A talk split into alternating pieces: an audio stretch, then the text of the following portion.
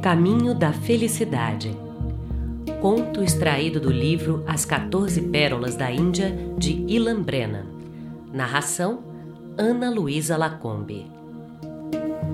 O Deus Criador, Brahma, estava sozinho no universo quando teve a ideia de modelar alguns seres para lhe fazer companhia.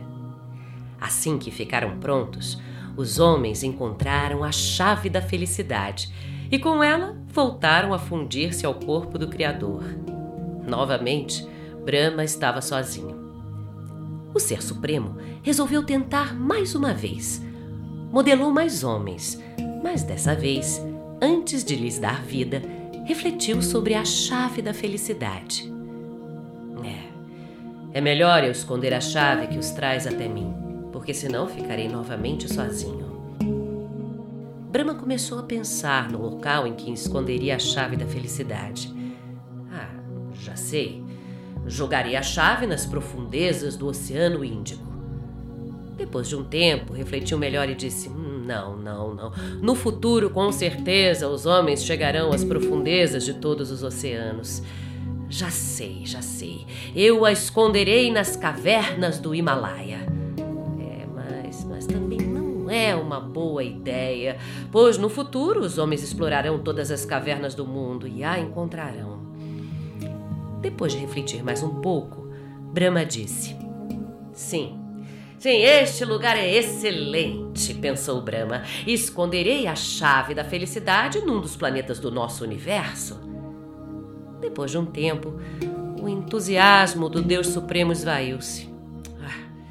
Ah, no futuro, os homens viajarão por todas as galáxias e, com certeza, encontrarão a chave da felicidade. Brahma ficou semanas diante de suas criações de barro. Ele não lhes daria a vida até descobrir um lugar apropriado para ocultar a chave. Numa manhã crepuscular, o Deus Supremo olhou para a fileira de homens de barro e, finalmente, descobriu o local apropriado para esconder a chave da felicidade. É isso! gritou Brahma. Os homens nunca vão pensar em procurar a chave da felicidade no lugar em que estou pensando em escondê-la. Brahma aproximou-se das suas criaturas, pegou milhares, milhões, bilhões de partículas da chave da felicidade e as escondeu no melhor lugar do mundo, dentro do próprio homem. Disse o sábio: Aquele que mergulha para dentro encontra o caminho que leva ao Ser Supremo.